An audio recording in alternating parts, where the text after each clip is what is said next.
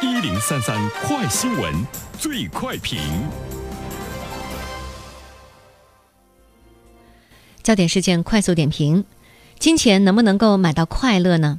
有报道说，美国普渡大学的研究人员回答的答案是可以。从国际上来看，年薪九点五万美元的人最快乐。不过，世界各地快乐的价格也都不一样，有时候呢，赚太多反而会有副作用。有请本台评论员袁生。你好，单平。呃，这是一个和我们每一个人都切身相关的问题，但是我认为它可能永远没有答案。呃，这样的一份研究呢，结果呢是，金钱是可以买到快乐的。呃，世界各地的价格不一样，我们来看一下，再仔细的来看一下它的这个研究的成果。呃，年薪九点五万美元的人是最快乐。上升到这个点之后呢，生活的满意程度呢会逐步的下降。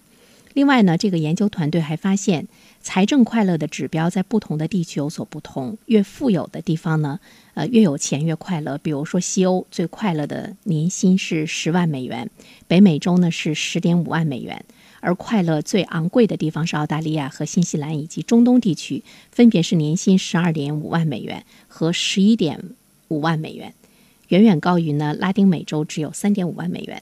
另外呢，还说到了这个快乐的门槛和教育程度、性别是有一定的关系。男生最快乐的年薪是九万，女生呢是十万，这是呢这个调查的结果。我想我们在说这些数字的时候，每一个人呃可能心里在想一个问题，就是我的快乐的价格是多少？我的年薪达到多少，我是快乐的。呃，我觉得他的这个财政快乐呢，应该很难说是一个快乐的标准。我个人觉得，更多的呢是一个生活水准的一个问题。就是人他生活到了一定的这个程度之后，他有一个生活的一个呃标准，就是这个标准达到呢，他才会有一种很舒服的感觉。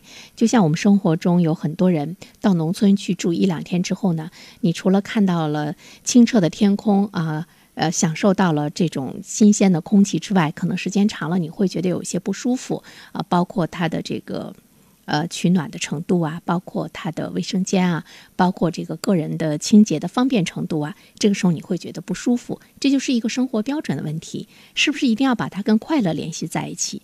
呃，我倒呢不大同意呢这样一个结论，我我倒是比较同意呢他的这样的一个结果，他说。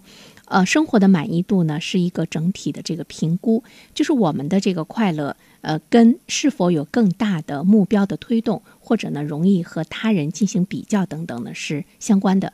那首先呢，我们来看一下这个比较，我们经常会和跟我们周围。相当的人去进行这个比较，而且这种比较呢，会给你带来特别大的烦恼。我记得以前我们在评论中说过，比如说你去参加同学会，他们的这个生活状况会让你呢产生比较大的波动，会对你的心情带来呢那种痛苦的或者是快乐的一些这个影响。但是我们说过，说马云有那么多的钱。呃，我们说过，比尔盖茨有那么多的钱，但是呢，你你对他们是一种羡慕也好，敬仰也好，但是你绝对不会去嫉妒他。为什么呢？因为他离你太远了。这就是我们的这样的一种比较的心态，跟你相近的人，跟你比较近的人进行这样一个比较，经常会给你带来不快乐的感觉。这一点，我们可不可以去改变它？第二方面呢，我想谈到的就是更大目标的推动。这就是说，在我们的现实生活中，有很多的人，其实他的快乐与否是和他的价值观或他自身的这个价值呢是有很大的关系的。在他的人生中，他设立了一个一个的目标，在这个目标实现的过程中，实现的这个结果中，他能够获得呢很大的快乐。最后，我们再来回到呢，呃，最初提到的一点，就快乐和金钱到底呢会有多大的关系？你比如说。今天突然之间，你的同事告诉你说，我们马上就要多增加好几千块钱的奖金，那一瞬间你一定呢会是特别的快乐。但是呢，你试想一下，呃，我们的生活中往往会有这样的瞬间哈，你试想一下，这种快乐对你能够延续多长时间？一个月的时间，一年的时间，半年的时间，还是仅仅是一瞬间的时间？借此呢，我们可以去反思一下。快乐和金钱到底呢会有多大的关系？在它满足了你基本的一个生活水准的状态之下。好了，邓平，好，谢谢原生。